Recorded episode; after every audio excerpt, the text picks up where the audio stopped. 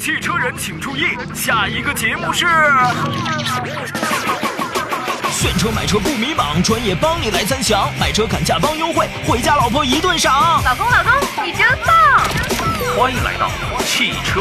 天下汽车投诉苦难言，质量太差急上访，媒体监督把理讲，公正维权坚决帮，生活美满换辆车，二手旧车值几两，公开透明给意见，心中有数亮堂堂，车辆出现小问题，急得脑门直发凉，问问问切来支招，故障瞬间一扫光，磕磕碰碰总难免，车险理赔很忧桑，购买使用有技巧，关键时刻准用上，服务活动满汉席，一道一道慢慢尝，享受美好车生活，共同组团去丈量，看车聊车提精神，犀利辛辣乐飞扬，做个开心老。司机，我们保驾与护航。Ladies and gentlemen，每天下午三点到五点，欢迎来到汽车天下。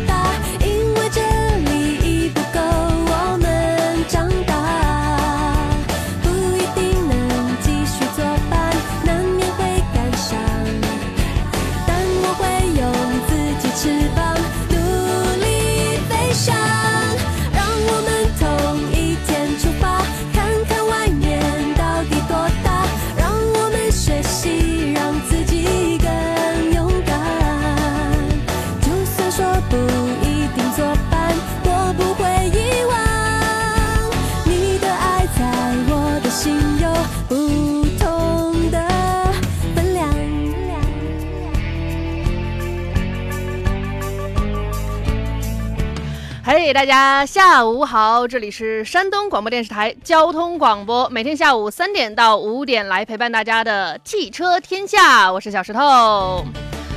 这首歌来自梁静茹，在晴朗的一天出发。今天就是非常晴朗的一天，我发现大家都出发了，街上车那叫一个多呀！我拜托大家，下次出发能稍微出发的远一点吗？不要光在室内出发呀。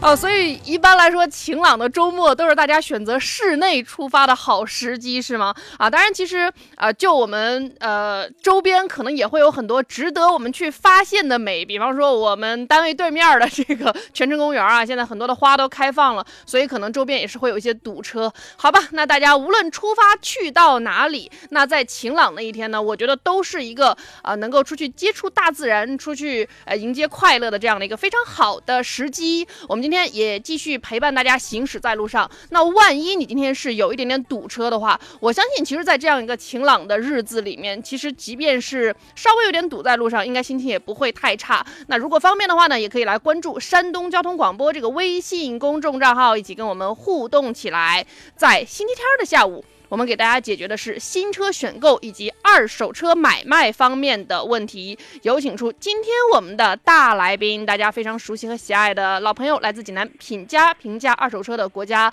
二手车鉴定评估师石山平石老师。你好，石老师。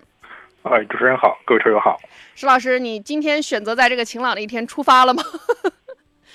出发出发上班了是吗？那今天闭关了啊！啊，只只能在下午三点出发来为我们解决问题了。那大家有两种的联络方式啊，一种是热线零五三幺八二九二六零六零。零五三幺八二九二七零七零两路热线呢都可以接进直播间。另外一种呢是我们的微信公众账号山东交通广播，您可以直接把这个新车相关或者是二手车相关的这样的一些问题直接发送过来。当然，我们是尽量能够在前一个小时啊集中解决大家的新车买卖方面的问题，后一个小时解决大家的二手车呃买卖的这样的一些相关的问题啊。您有任何的这个诉求呢，都是可以直接发送过来的。那比方说啊最近试驾了什么车啊，这个就。看了什么车啊？大概是什么样的一个预算啊？有什么样的一个诉求，可以直接发送过来，我们会根据你更精准的诉求来给您做一下推荐。那如果说是二手车方面的问题呢，那就是这手上这台二手车到底是什么里程年限啊？这个配置、颜色等等这样一些基本车况，直接发送过来就 OK 啦。呃，石老师在节目开始之前，我们先来了解。几个新车的消息，其实我是觉得，呃，有时候就是看这些新发行的新上市的车还挺有意思的。就是，呃，这个阿维塔十一这台车其实其实啊不叫阿维塔十一，应该叫阿维塔幺幺，阿维塔一一是吧？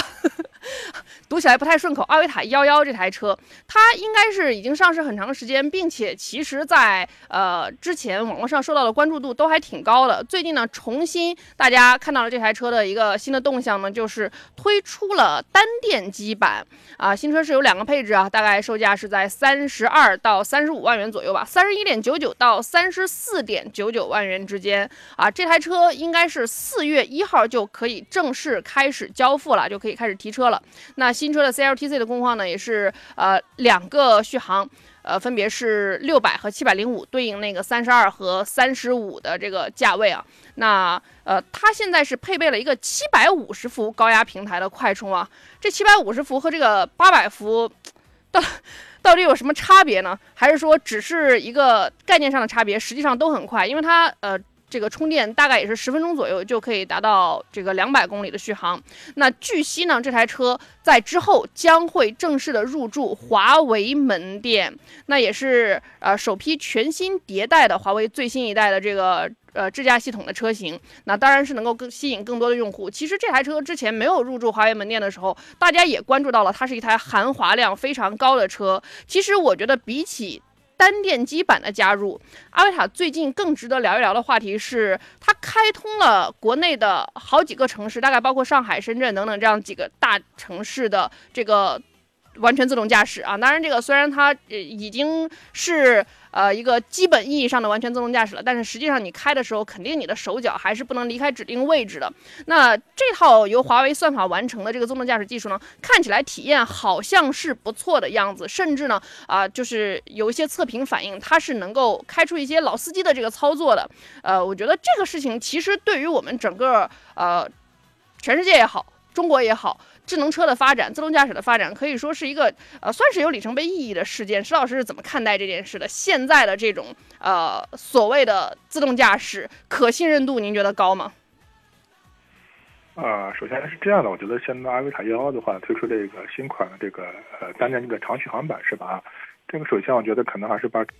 个车系的这个我们说的入门级价格拉低了这种情况啊，因为以前它还是。像三十四五万的这样一个入门价格，现在三十一万是吧？首先这个入门价格低了。另外的话就是说的，它现在我们说还是这个智能化方面的话，应该还是做了升级啊。其实，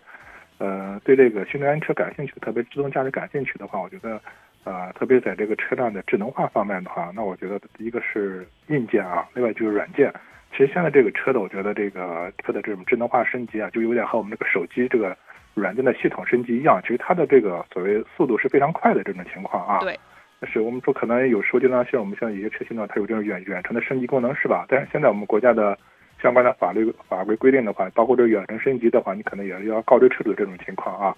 我说这一点就是，可能我们说你现在我们一些车型的话，你可能外表一模一样，你可能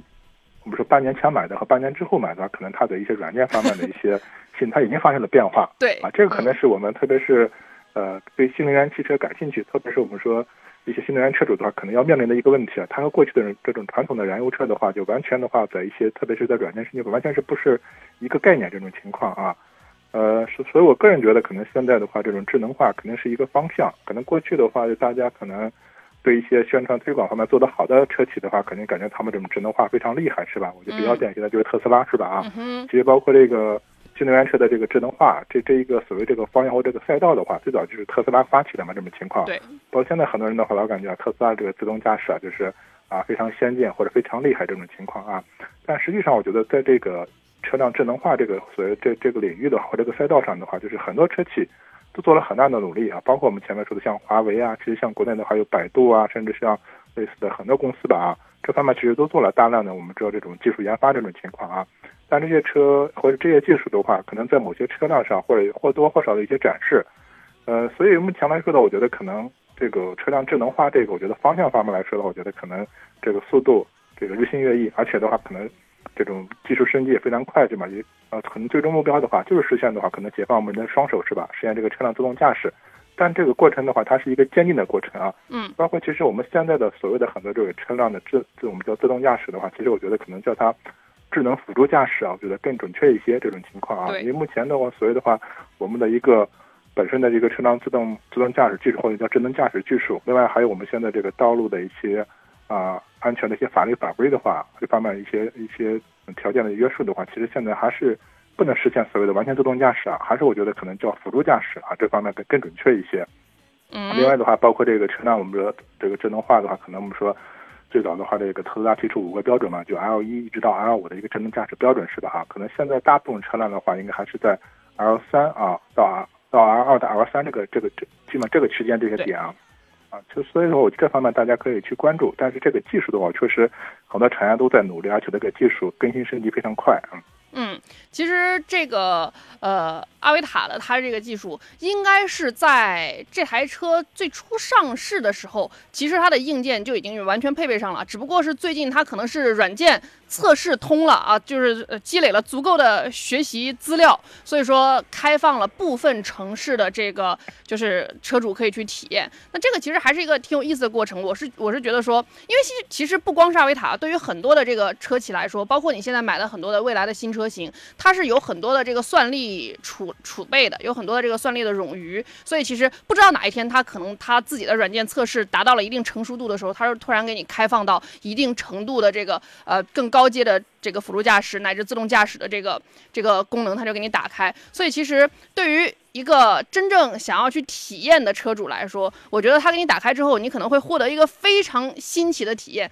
但是如果说在这个时代，你想真正去用它，可能还是需要一个过程的。下一节，欢迎回来，这里是正在为您直播的汽车天下，我是小石头，全方位服务您的汽车生活。在这个周日两个小时的时间里面呢，分别来解决大家新车选购方面的问题，以及二手车买卖方面的问题。今天节目的座上宾来自济南品家。评价二手车的国家高级二手车鉴定评估师石山平石老师。那呃，第一个小时呢，大家主要是这个新车买卖方面啊，新车新车选购方面的这样一些问题啊。欢迎您通过我们的热线零五三幺八二九二六零六零零五三幺八二九二七零七零，或者是微信公众账号山东交通广播来发起互动。然后我看到，哎，这位看不到名字的车友啊，非常感谢你。他说：“主持人好，专家好，就喜欢听你们的广播，学到了很多知识。对，有的时候我们就是可能不见得最近需要买车，但是呢，呃，多听一听会发现说，当我需要买车的时候，我突然就不不这么迷茫了。”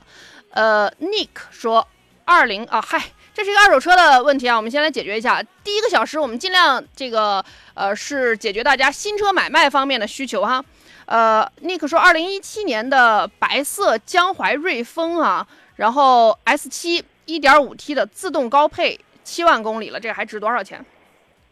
嗯，S 七啊，是一款这个 SUV 车型啊，因为这款车其实整体的这个呃销量方面并不是特别高啊，所以导致它的这种保值方面不太占优势。嗯，一七年的车型的话，你那个参考一下，我觉得可能大体的话。啊，在四万左右这样的一个价格啊，当然这款车的话比较小众或者比较那个，呃，可能溢价空间会比较大，但是具体还是要看这个实际车况和配置啊。我觉得你个人的话照着四万来卖吧，但是可能上四万很困难，三万五到四万之间嘛，这样的一个价格。嗯嗯，如果不着急的话，可以把战线拉长一点，是吗？啊，主要还是这个车辆太小众，可能现在有没有新车有没有在售，我都不确定了，可能停产了吧已经啊。嗯哼。佩奇乔治说：“G L 八如果要家用，选哪一款啊？选哪个配置比较合适？”呃，当然，这个首先我一直强调，就是家用车的话，首先还是要看预算，是吧？这种情况，因为现在整体这个 G L 八来说的话，它的价格跨度的话，从二十出头吧，一直到四十万啊，这样的一个跨度区间，是吧？嗯，可能不同的版本，是吧？可能这个确实价格差距还比较大。呃，家用车的话，其实我个人觉得啊，还是。呃，还是要注重一下性价比这方面这种情况啊。我一般觉得可能买一个类似中配的，可能我觉得它的大体的话，尽量还是不要超过三十啊。我觉得会，嗯，相对说性价比会更高一点。当然的话，你对这个所谓配置要求更高的话，大家可以选更多高配的。然后现在也发现一些公司或者一些个人的话，特别 G L 八这款车吧，很多人会入手一个入门级的车型，就配置比较低一点嘛啊。但会后期的话，自己会做一些内饰的一些升级改造这种情况，我们叫改装啊这种情况啊。其实可能大体花个两万左右啊，整个这个车最起码的话，座椅啊，包括内饰的一些风格氛围上有很大的一个提升啊，是这个情况啊。嗯哼。啊，我的我希望我的意思表达清楚，你能听明白这个情况啊。OK，这个佩奇乔治你 get 到就 OK 了哈。那然后这位是，这位是一这个这个页面被我调走了，抓紧时间把你找回来啊！悬崖勒马说，呃，日常代步，偶尔高速，呃，家里人希望我能买个混动，然后有二十万的预算，那大概二十万裸车这样子吧，啊，希望后排空间能大一些，那有什么好的推荐呢？二十万的混动也没有具体更具体的，这个是 SUV 还是轿车呢？可是对一个车型啊，包括品牌是吧，都没有特别明确这种情况啊。另外呢，包括是混动车型的话，你是买这个插电混动啊，还是油混是吧？啊，这个可能呃都会都会有差别。我建议还把你的这种问题啊，现在再补充一下吧啊。最起码我觉得这个车型上，轿车 SUV 啊，混动的话是插电混动还是油混是吧？啊，这个再明确一下是吧？啊，对，一个是你。高速跑的不多，但是还是有时会跑的。另外就是好不好充电，其实可能都会，呃，对于这个大的方向上有有影响。然后这这位是安布，他说：“石老师好，起亚 K 三、卡罗拉、伊兰特这三个车怎么选啊？”K 三啊，卡罗拉还有伊兰特是吧？啊，对，呃，两款韩系，呃，一款这个日系啊。如果从目前的整体的这个市场销量来看的话，那也是卡罗拉是有优势的这种情况啊，非常明显的优势。对，呃，相对说 K 三也好，包括伊兰特也好，可能现在的话整体这个销量啊，确实我觉得还是比较偏低的啊。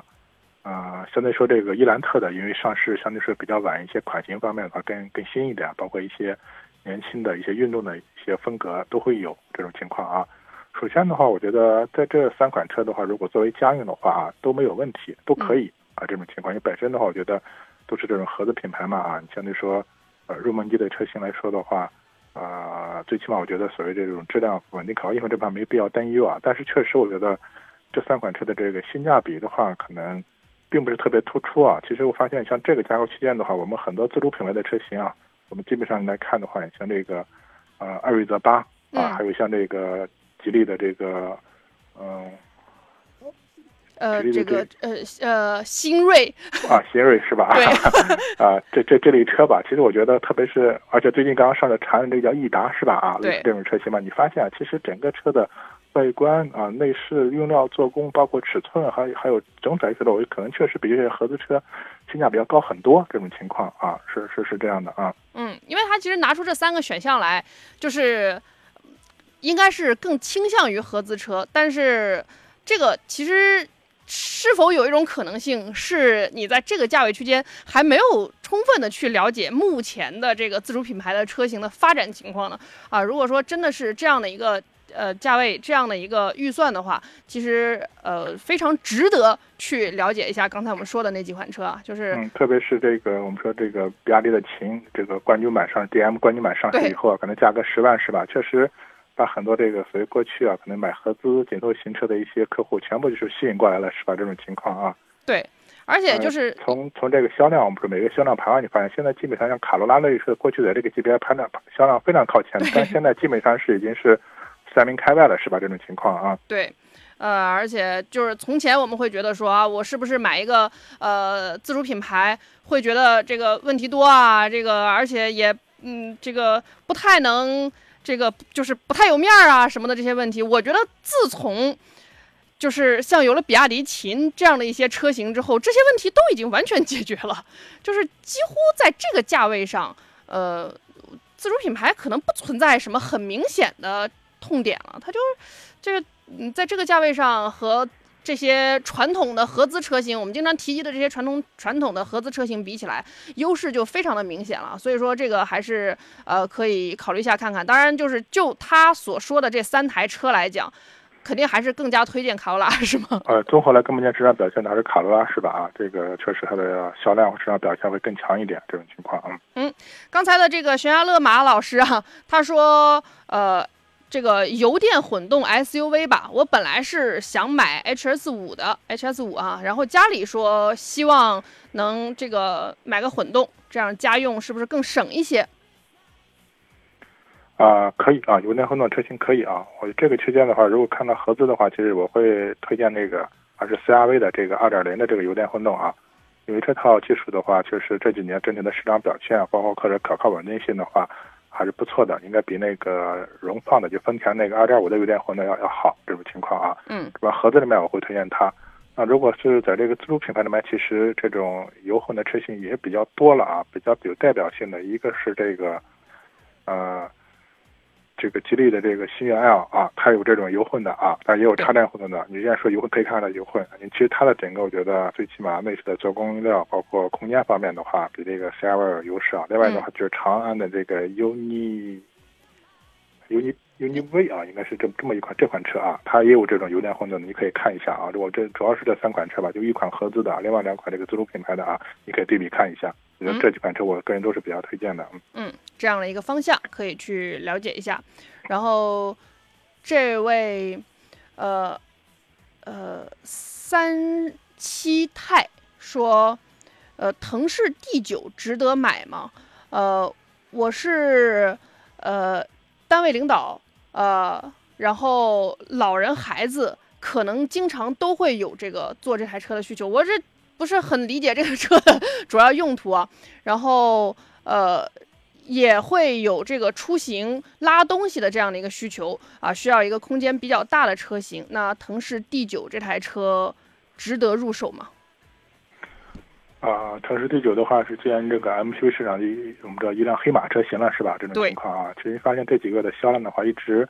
啊，很靠前是吧？好像上个月的销量基本上已经超过 G L 八了，是吧？真的吗？对，那确实是一匹黑马。对对，这个情况啊，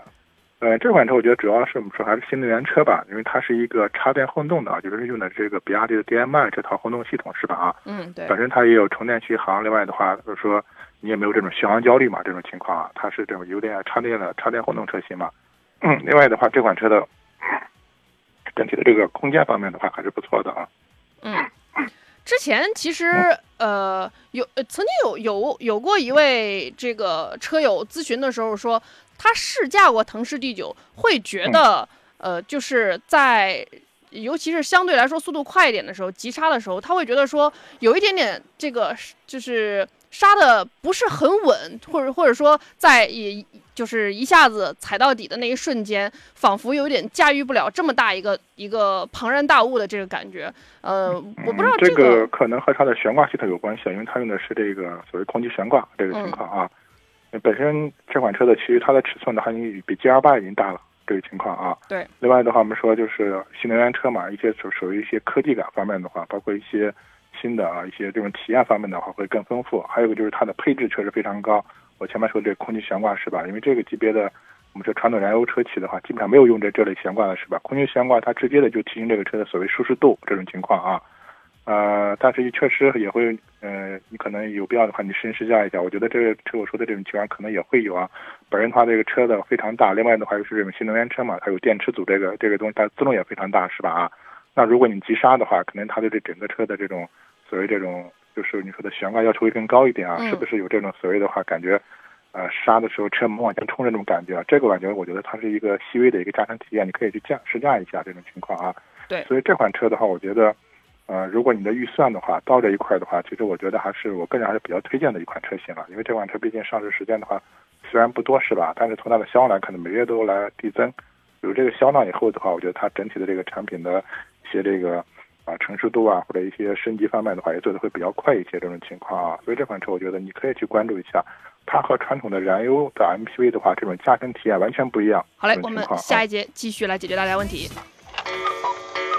欢迎回到我们的节目当中来啊！两种联络方式：零五三幺八二九二六零六零、零五三幺八二九二七零七零，都可以来解决您选车购车方面的困扰与疑惑。您也可以来关注山东交通广播的微信公众账号，把您最近看好了什么车型、试驾了什么车型、决定不了的那些问题都直接发送过来。今天节目的座上宾来自济南品家评价二手车的国家高级二手车鉴定评估师石山平石老师。那在前一个小时的时间当中来来解决。大家的这个选车购车方面的疑问，在后一个小时的时间当中来解决大家这个二手车买卖方面的问题啊。我们在新车的环节还有大概呃不到二十分钟的时间来呃看一下这位恒他说十万元左右的新能源车型有什么推荐呢？啊、就是家里有一台油车了，就是想添一台代步啊，大家。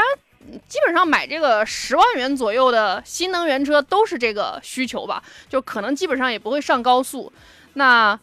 但是即便你不上高速，其实还是会有一个能不能充电的这个问题啊。就是说，如果是充电不成问题的话，你这个这个价位完全是买一个纯电的就比较合适。石老师首先能想到的适合推荐给他的车型有哪些啊？呃，这个级别我觉得可能相对说销量比较高的就是两款车型呢，我觉得首先还能考虑的还是比亚迪的啊，我觉得一个是这个海豚是吧？啊，对，它是一款两厢的啊这样的一个纯电的车型啊。另外的就我们前面提到过这个比亚迪秦是吧？啊，它是有这个 DMI 就是插电混动的啊这样的一个类型的啊。你这两款车目前的话，可能在十万左右的这个新能源车里面，确实销量还是比较突出的啊。那么除了这两台车之外的话，其他的啊，你像那个。广汽的爱安啊，另外的话，你像这个几何之类的这种车型吧，这个价格区间都有啊，包括哪吒吧啊，这个区间都有差不多 啊相关的车型了。车型上主要我觉得还是以轿车为主，当然也有一些这种偏小一点那种 SUV 车型是吧啊？嗯，反正这几个车你可以重点去关注一下啊。嗯，呃，就看这个十万左右是左一点还是右一点了。其实对其实在这个范畴内。就七八万到十二三、十三四的车真的非常多，而且他们可能你就会发现说，呃，真的在呃更便宜一些五六万、六七万的这个车型，它没有那么多选择，但是来到了十万左右，你就会发现说它的侧重点会不一样了。你可以考虑一下，在这个区间上，你是想要它更好玩一些啊，还是想要它更实用一些啊，还是想要它这个续航更长一些，还是想要它空间更大一些？其实它就开始有侧重点之分了哈。所以说这个也是可以更加细化一下你的需求。万万没想到这一题只解决了一个问题，就又要进广告了。不过这呃这个时段的这个广宣非常的短，稍后会继续回来解决大家的问题。您可以继续把问题留在山东交通广播的这个微信公众账号上面，也可以在下一节继续来拨打热线零五三幺八二九二六零六零以及零五三幺八二九二七零七零，马上回来。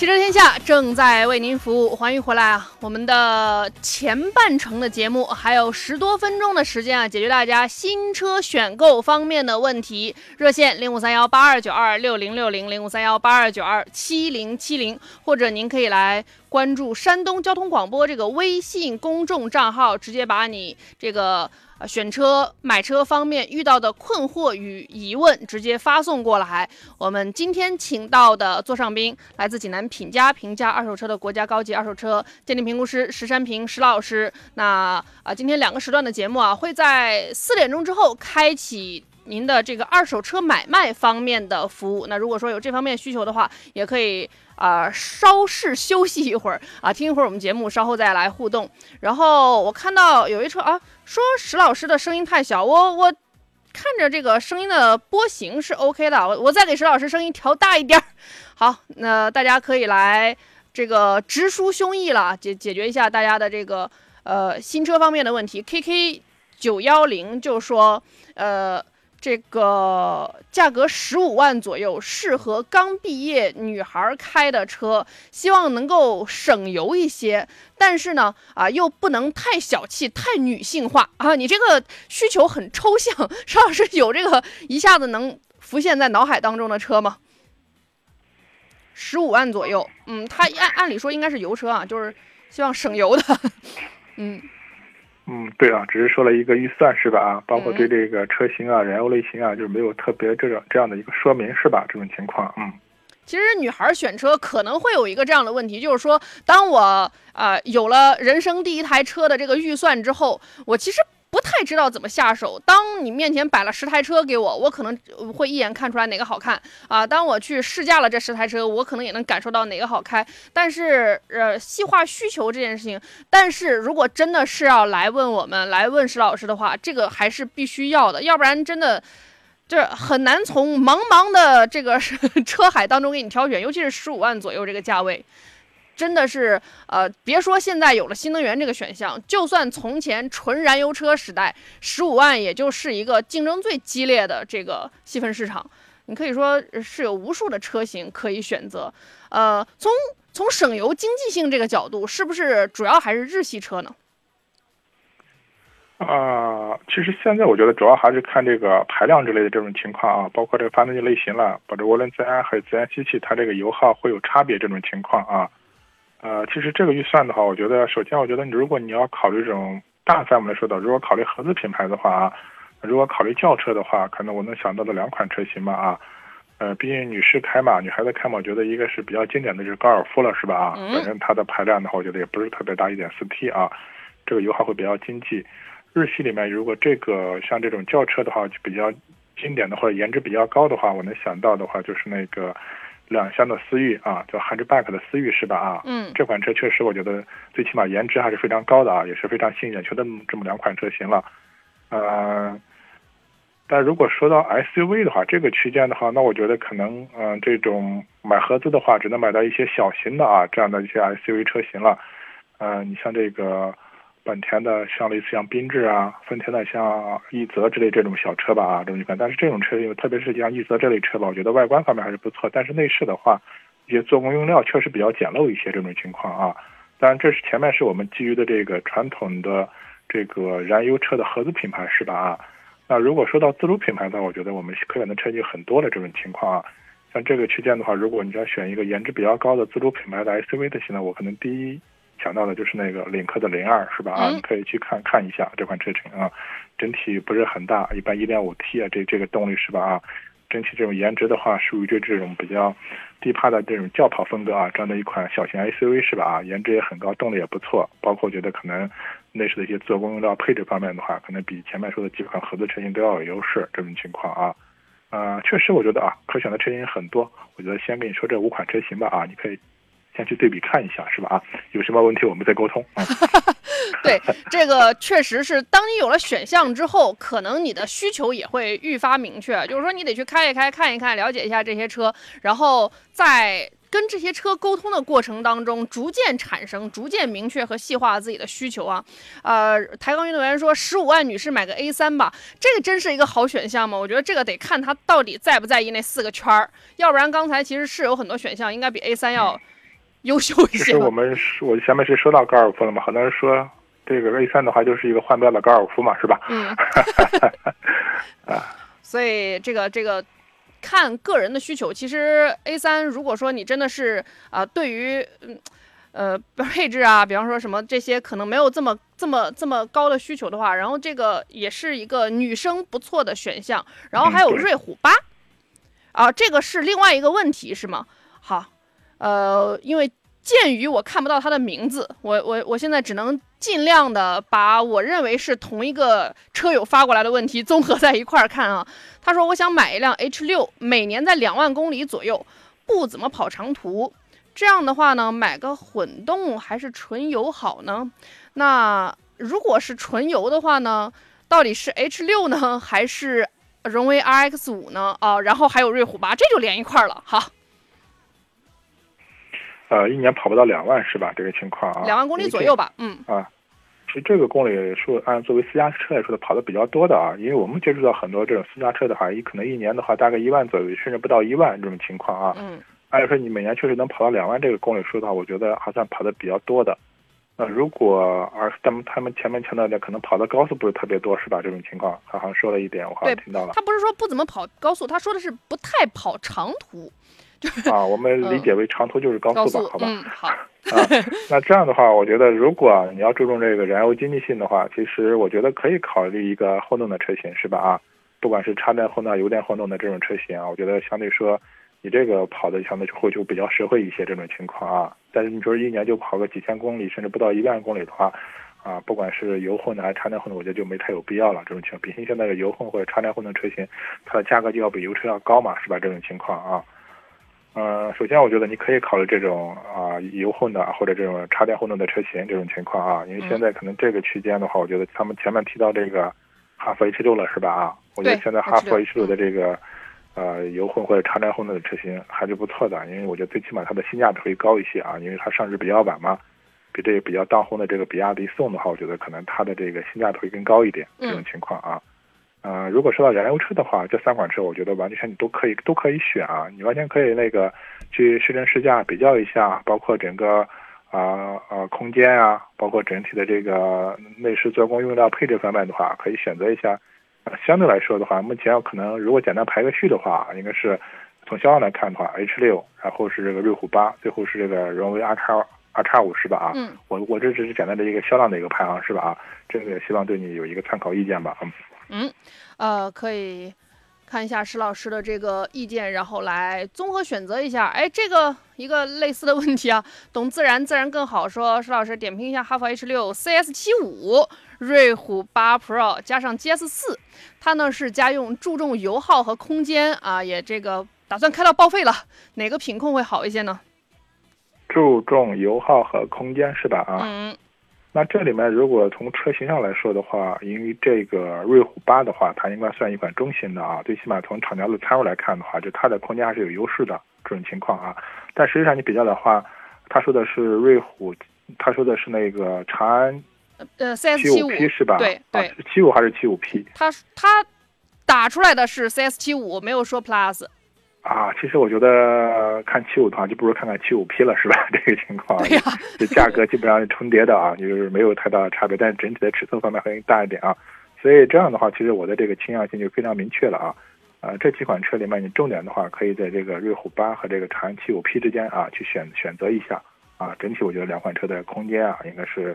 呃相差不大的，这个都比较宽裕的。另外的话，在动力上来说的话，一个是一点六 T 啊，另外一个是一点五 T 啊，这种情况，我觉得这个排量基本上够用了。那如果你希望动力更好的话，当然它有 2.0T 的这种选择，那可能这个新的价格就上去了，是吧？啊，我觉得这两款车你完全可以对比比较一下，目前的整体的市场表现还都不错啊。嗯，方向就比较明确了，可以自己来详细的试驾感受一下。下一节继续来解决大家的问题，当然我们在后一个小时会主要侧重二手车买卖的相关问题了，我们都来稍事休息一下。这首歌来自王铮，《我们都是好孩子》。下一节继续会回来陪伴大家。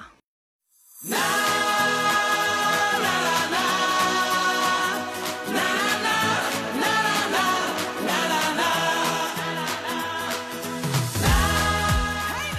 嘿欢迎回来，这里是正在为您直播的汽车天下，我是小石头。那开启我们今天第二个时段的节目，二手车买卖的相关问题，您可以发送过来。这时段我们线上的大来宾呢，依然是大家的老朋友，来自济南平价平价二手车的高高国家高级二手车鉴定评估师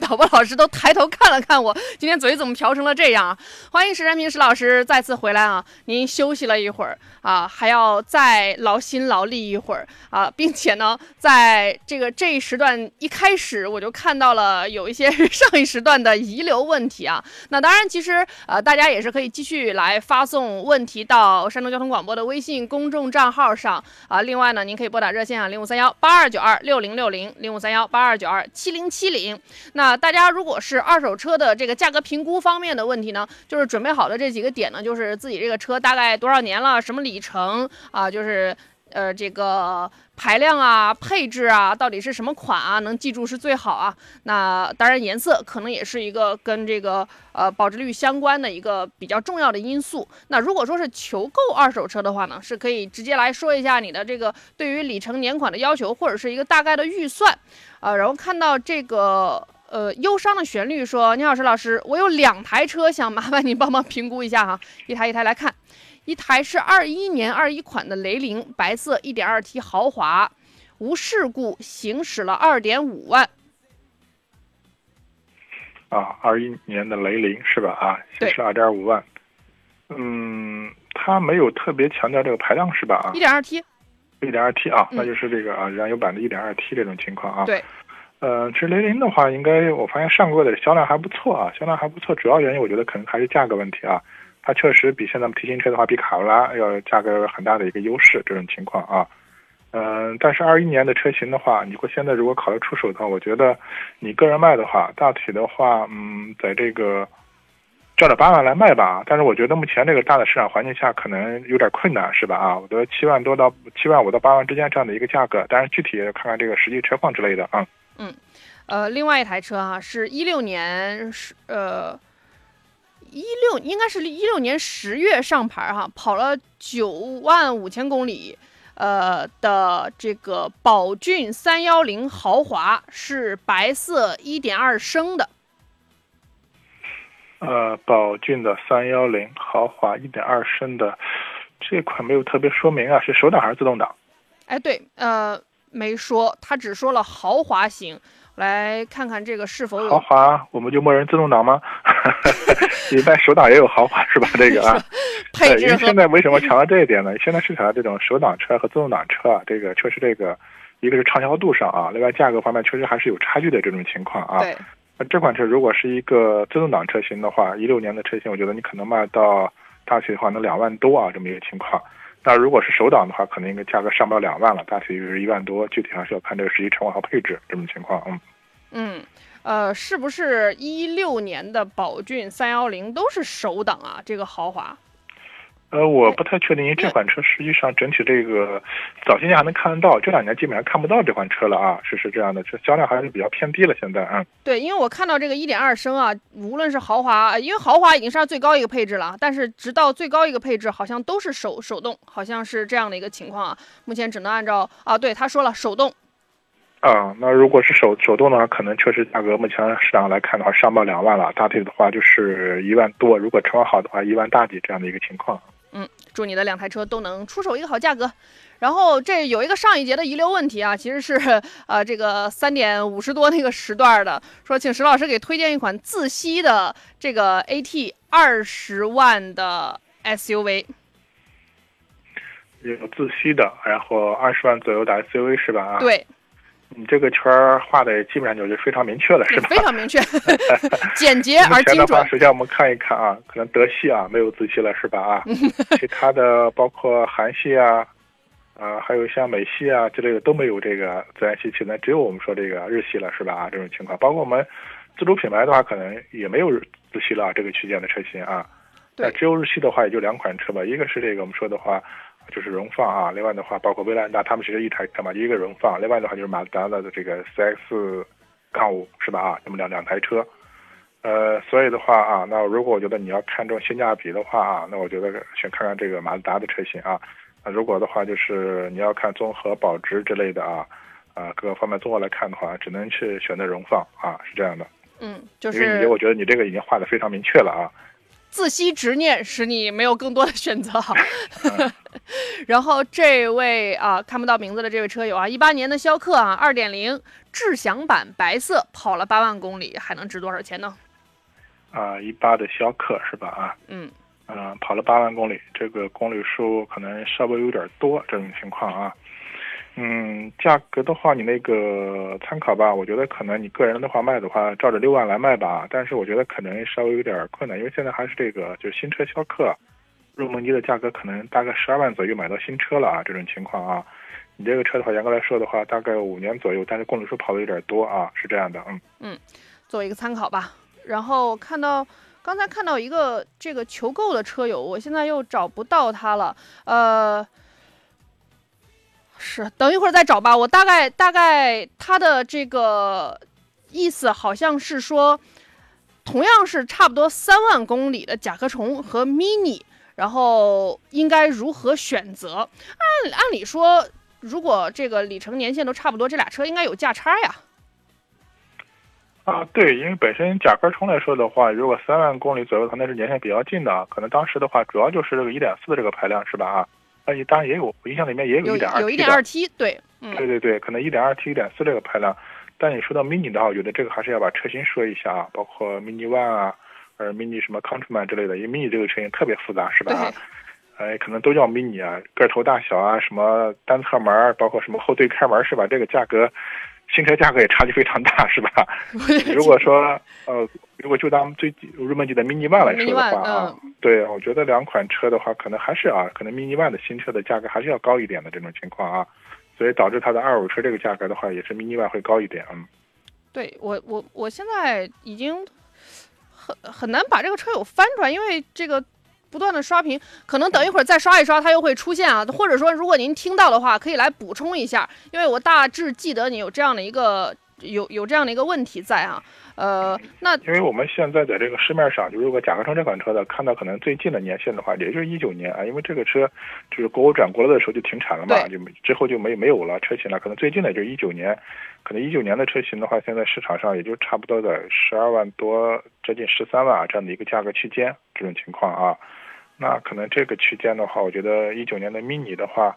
如果是 mini one 的话，应该是价格差不多啊，是这个啊，所以具体还是要看看车况啊。对，所以其实纯粹从从这两台车来讲，因为甲壳虫毕竟已经停产了很久了，呃，纯粹从这两个车的对比来讲，它呃日后使用，比方说从小毛病啊，从这个操心的程度上啊，保养维修的费用上啊，会会觉得哪个车更有优势一些呢？呃，整体来说的话，我觉得这个差距不大，但唯一的话，可能这个甲壳虫这款虽然停产，但是它的一些常用的一些零部件的话，这个基本上很多这个包括呃大众的，它基本通用的这个情况啊。呃，然后的话，特别但但是它的一些外饰件啊，就比较小的一些外饰件的话，就是它因为毕竟停产了嘛，可能价格会高一点这种情况啊。mini 的话，本身它就是一个定位一个高端豪华品牌是吧？包括日常的这种维修养护，它的这种。如果去四 S 店的话，它的收费肯定是要高的这种情况啊，所以用车成本来说的话，总综合来说还是 mini 会高一点啊。嗯，大概是这样的一个情况啊，自行来参考一下。这位车友是，呃，持之以恒，一四年五月上牌的1.4最低配的手动红色 Polo，六万五千公里啊，有有刮蹭无事故。手动是吧？啊，手动对。对，我听到两个关键的，一个是手动，另外是红色。哎，对，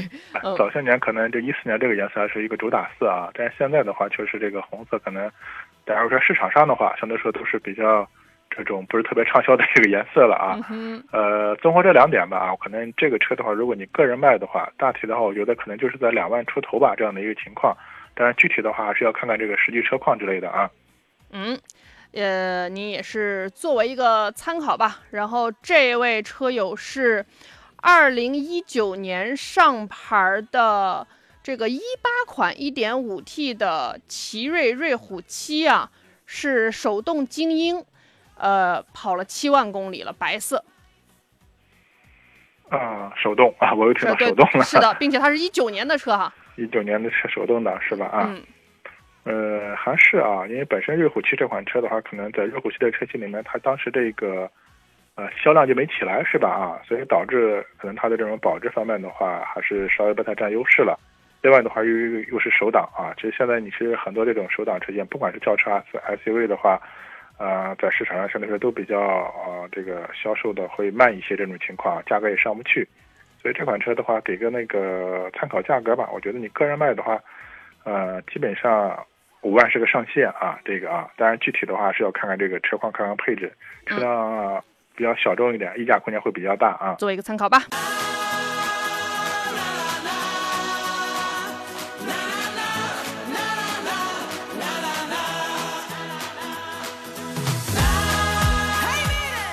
欢迎回来，全方位服务您的汽车生活，正在为您直播的是汽车天下，我是小石头。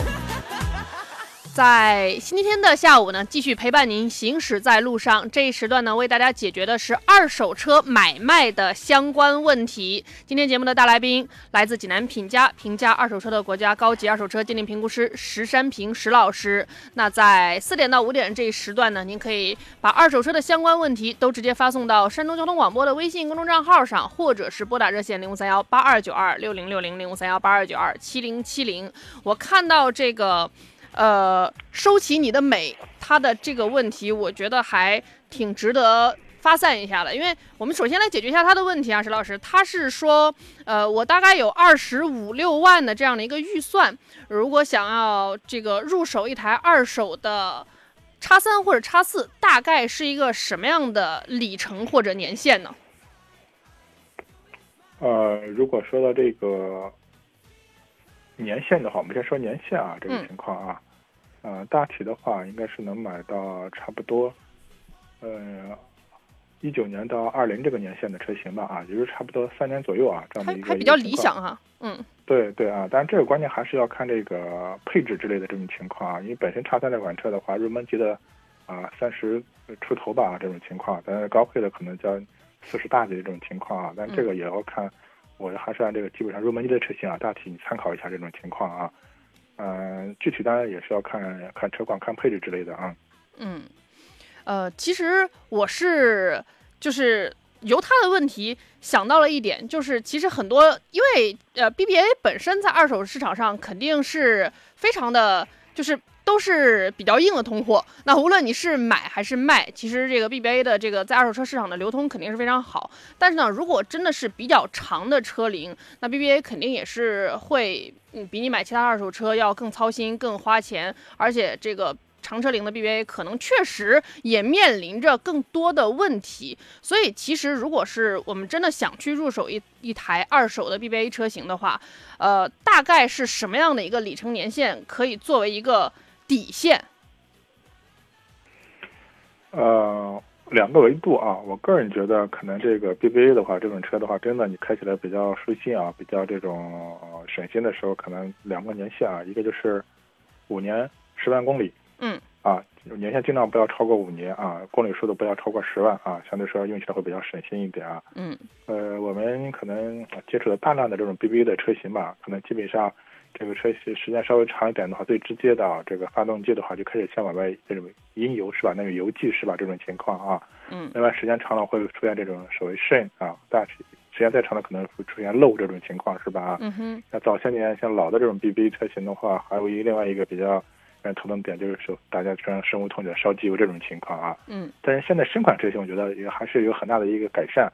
过去特别是你像发现很多这种 BBA 车主啊，经常后备箱里要放半桶机油嘛，是吧？这种情况啊。对，拉着跑，嗯呃，对，这两年我觉得整体还是有改善很多吧，但整体来说还是啊，基本上，呃，如果这样的车的话，你想开的比较舒心一些，还是这个年限尽量要近一点，公里数要少一点啊。所以我个人经验的话，就是五年十万公里啊，这基本上是一个一个时间维度，另外一个是公公里数啊，是这样的这种情况，嗯。嗯，就是说，如果我们真的想要去入手一台二手 BBA 的话，可能是需要呃有这样的一个就是心理建设，或者说是有这样的一个呃拉一个范围，然后对，来但这这个也并不是说是超过这个年限、超过公里数车不能买，是吧对？当然也能买啊。嗯一个这个另外一个主要看价格，另外就看车况，是吧？这种情况啊，是是这样的啊。可能后期就像前面石头说的，你可能会这种车的一些问题吧啊，会比较多一些。另外，这种车一般属于高档豪华车，就是它的这种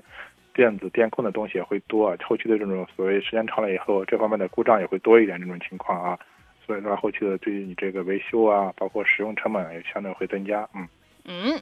呃，这是一个根据刚才收集你的美的问题的一个发散啊。继续来看大家的疑问，您也可以继续来发送你的问题到山东交通广播的微信公众账号上，也可以继续拨打我们的热线啊，零五三幺八二九二六零六零，或者是零五三幺八二九二七零七零。大冰冰说，呃，老师好，二零一六年二月上牌的奥德赛啊。呃，是一五款改款的车型，然后二点四豪华，嗯，跑了接近十万公里吧，不大到，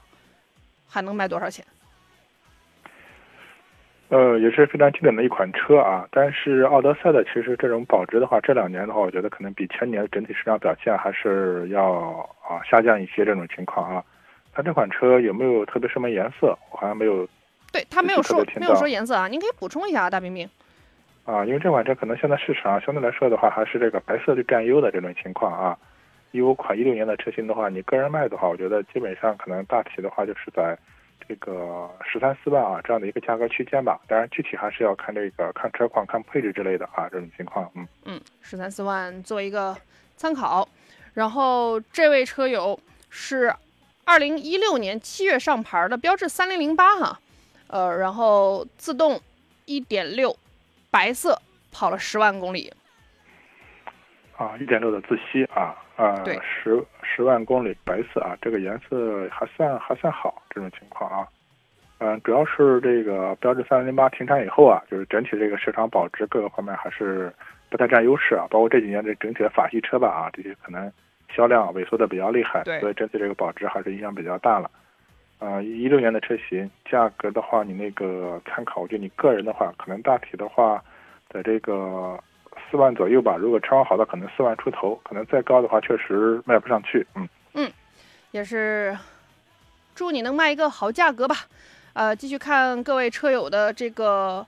车辆的情况啊，一一五年的君威啊，这位车友一五年的君威，然后白色啊，二点零的领先时尚，跑了六万公里了。啊，君威二点零的白色啊，呃，跑了六万公里。一五年的车跑六万公里，跑的不多啊，跑的不多。还不到一万，嗯、对啊，挺少，嗯，嗯，但是二点零这款发动机的话，可能确实这个油耗，因为现在来看的话，还是适当的会偏高一点。对。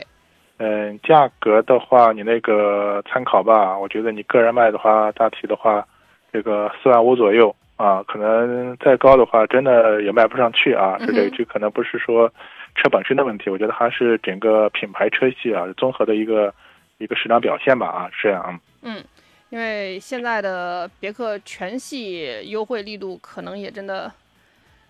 都比较大。然后这位呃刚子，呃老师好，二一年的这个荣放啊，二点五双擎原版原漆啊，跑了两万多公里，白色，现在还能卖上多少钱？荣放的双擎是吧？啊，对我不知道具体是哪一款啊，是这个情况啊。呃，你可能在这个裸车价基础上，裸车价，裸车价，强调就是裸车价啊，嗯，不适应的这种不含购置税的这种情况啊，因为商情还是含购置税的啊。呃，至少要下浮五万，你那个大体核算一下，好吧啊。嗯，这个就是这样的一个估算方式啊，自己来合一合就 OK 了。可以在下一节继续来拨打我们的热线，或者是关注山东交通广播的微信公众账号，提出您二手车相关的问题。我们来稍事休息一下，后面的半个小时继续来为大家解决二手车买卖的一些相关问题。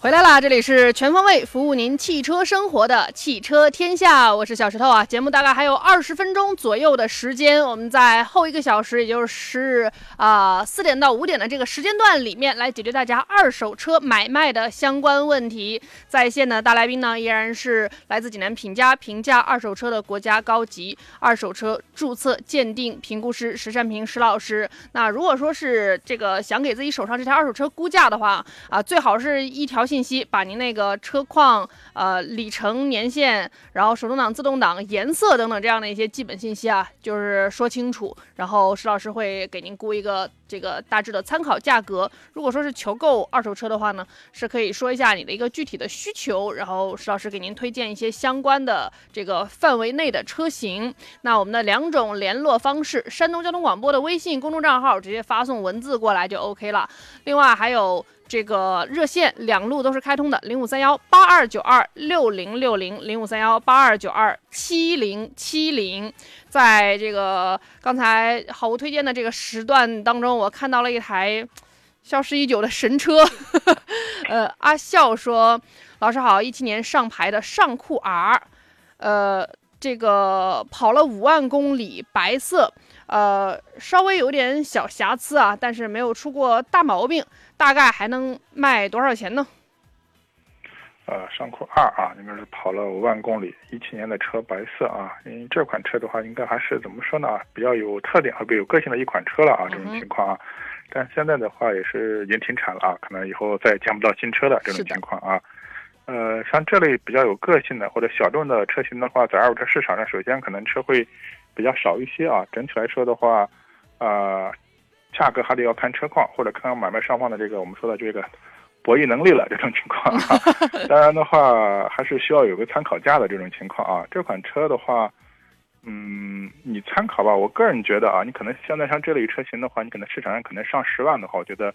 呃，基本上很困难啊。因为嗯本身的话，可能一个是年限啊，包括停产好多因素吧啊。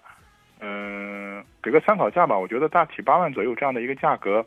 呃，当然具体还是啊要看车况，包括我觉得小众车型嘛，就它的溢价空间会比较大，这类这种情况，有喜欢这类车的啊一些朋友，但是整体来说的话，还是市场上这种车就不是特别好卖这种情况啊。你如果想尽快出手的话，可能价格上还是要尽量的要放一放，嗯。呃，这个呃，照片冲洗店这位朋友说，石老师，您那里有二手的电车吗？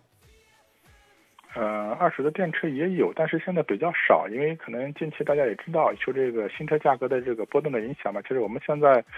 呃，收车啊也是有时候感觉挺无奈这种情况啊，确实囤囤二手电车对石老师来讲也很有风险，是吧？对，价格高了，可能我们说实话，公司可能也考虑到风险这一块儿，不不会不太敢轻易去接手这种局。如果价格低了又收不过来，是吧？啊，所以像这个时期，我觉得，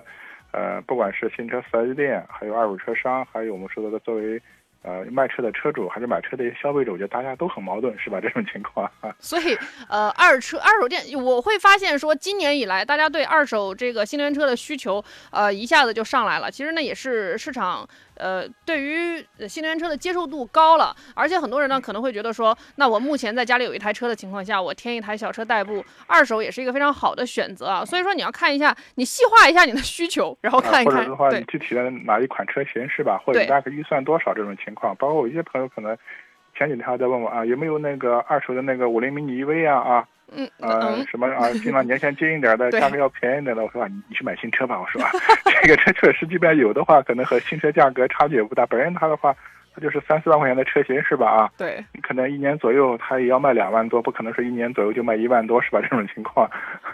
所以 我说你不如你就考虑买新车吧，这种情况啊，是这样的啊。对，包括这位朋友也是细化一下您的需求啊，然后您可以把您可以把您的这个呃拨打热线零五三幺八二九二六零六零零五三幺八二九二七零七零，把您的联络方式留给导播老师，或者是您现在直接把您的联络方式留下来，然后我们可以那个这个在线下详细来沟通一下，好吧？我们在一个比较短暂的广宣之后，接着回来解决大家的问题。同样，你也可以继续拨打我们的热线，或者是继续关注山东交通广播这个微信公众账号。然后我看有朋友发“汽车天下”啊、我们的这个关键词入群关键词是“天下”两个字啊。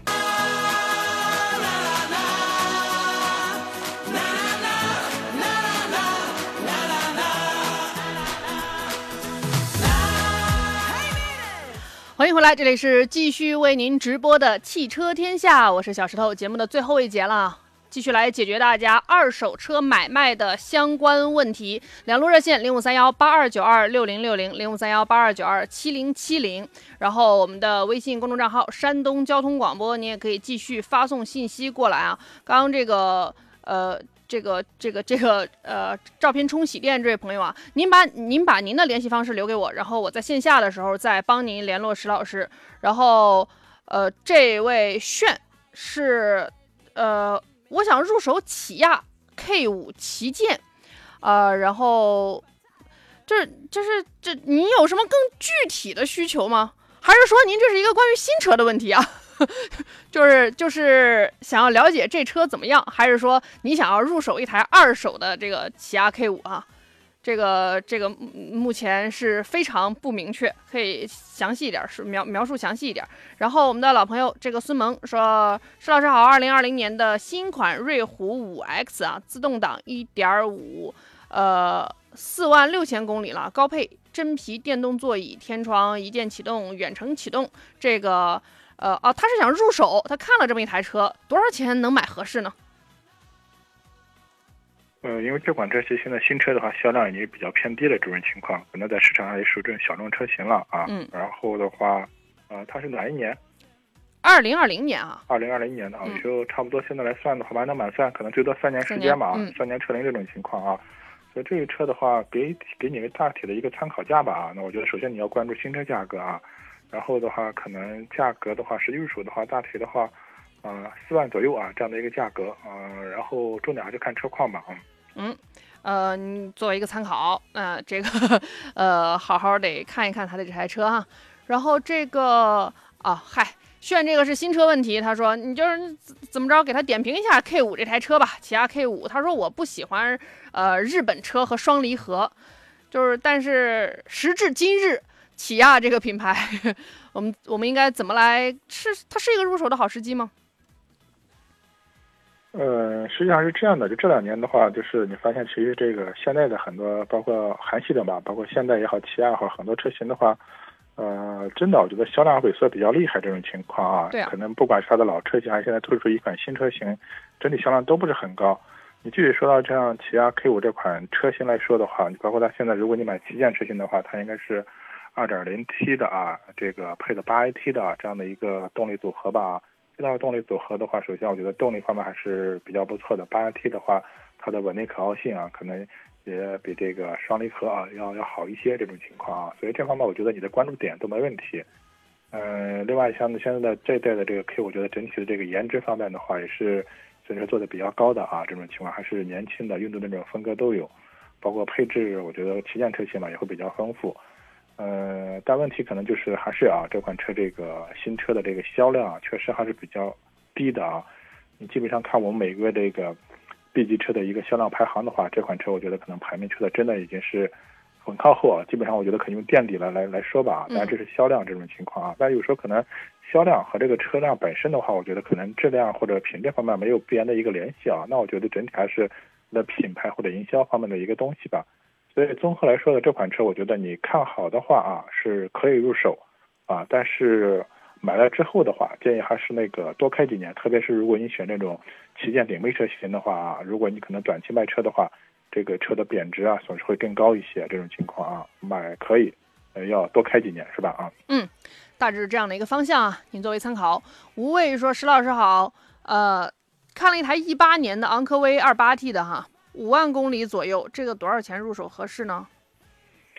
啊，二八 T 二八 T 二点零 T 的啊，这个排量，一八年的，嗯，还是因为这个车，我觉得最好还是把这个配置啊说的更详细一点啊。那如果入门级的车型的话，一八年的车，嗯，价格你那个参考，可能这个车差不多就是在十万左右啊，这样的一个、一个价格。啊，当然具体还是要看车况、看配置啊。如果配置高的话，可能价格还要再高一些啊。呃，就是这是一个差不多的起步价吧，可以自己对，我觉得基本上可能十万左右，这个算是一个就是基准吧。可能嗯具体的话，看车况、看配置吧啊。嗯，呃，这位车友石老师好，星途揽月啊，就是真的是，这都开始有卖二手的了吗？二一年七月的二点零的，然后呃两驱星锐版，嗯，跑了一万公里，大概能多少钱出手呀？嗯，为啥要卖呀？是吧？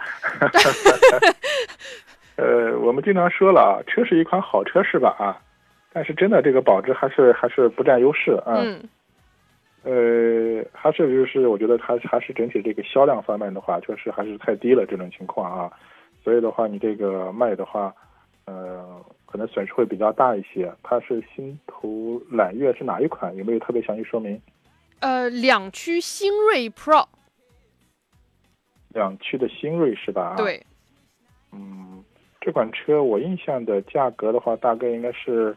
指导价啊，大概应该是在二十上二十了这么一个情况啊。但实际上终端终，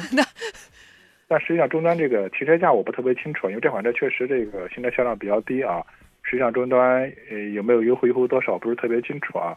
反正你像你这种车的话，我觉得应该是二二一年到现在，我们说大概最多也就两年时间，一年多时间是吧？啊。对，你要卖的话，我觉得可能确实损失会比较大。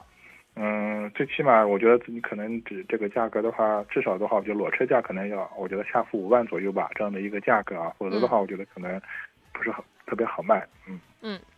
呃，大致这样的情况。刚才这位，呃，刚才这位这个这个这个二看昂科威的是两驱豪华，一八年的二两驱豪二八 T 对华是吧？二嗯八 T 的话啊，那可能嗯，价格的话，我觉得得十万多啊，接近十一左右这样的一个价格，具体还是看车况吧，好吧？嗯。小钻风说想要入手一个四万左右的二手新能源车，这个太宽泛了。这、嗯，所以我觉得我们二手车和这个新车最大的一个差别的话，怎么说呢？就同一款车是吧？啊，因为它不同的年限、不同的配置啊，呃，最简单的啊，宝马吧是吧？你像四万四万块钱买一个宝马三系、五系都能买得到是吧？啊，是的，那问题是就是年限、车况的一个问题是吧？其实新能源车也是一个道理，这种情况啊，我们说最直接的，你可能你新车大概一个什么什么价格啊，车龄长短是吧？它就会会决定了，你说你大体能买到哪一款车？你像四万的话，新能源车你买新车都买得到是吧？我们说经常说的挂在嘴边的五菱迷你 EV 是吧？啊，四万多你就可以买到新车了是吧？这种情况啊，嗯嗯、但是一些稍微个头大一点的年限近的车型的话，可能，嗯，你选的就不会是特别多的这种车，我觉得还是以这种小型车为主吧，啊，这种这这样的啊，我觉得印象里面可能几款车你可以去看一下啊，嗯，四万左右，因为其实现在我们市面上能碰到，大概我们说的话，可能一些价格比较低的一些新能源车吧，大概是一七一八年的那些车型，当然，它那些车型的话，可能整体的话，呃。当时我们说算是第一比较早的新能源车吧，整体续航不是特别长，大概也是两百公里算长的这种情况，三百公里这种情况啊。嗯现在的话，可能我们说有的车可能卖到甚至三万左右这样的一个价格，但是那些车是确实整个车型会比较老，而且的话，包括整体的续航啊，或者电池的这个这个能量密度各个方面，我觉得设计还都比较厉害。其实那那那类车型的话，我不是说特别建议大家去购买这种情况啊，是这样的。嗯，嗯，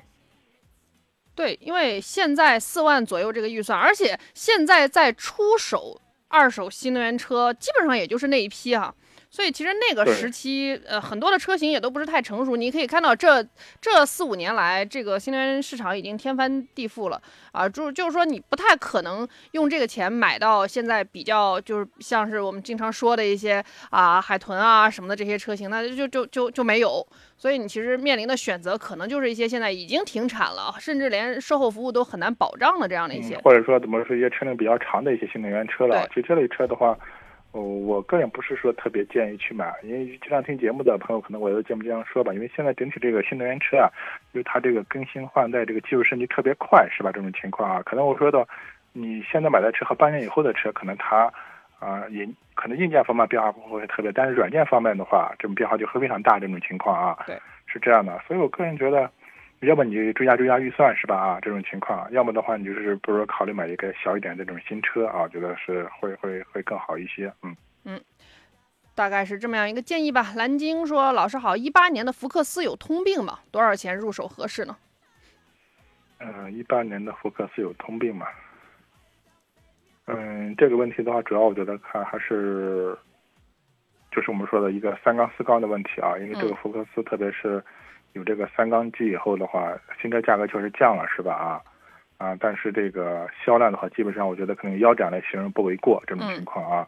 所以现在市面上整体来说的话，福克斯可能大家更受欢迎的还是四缸发动机啊，就是三缸机还是不是特别表现不是特别好。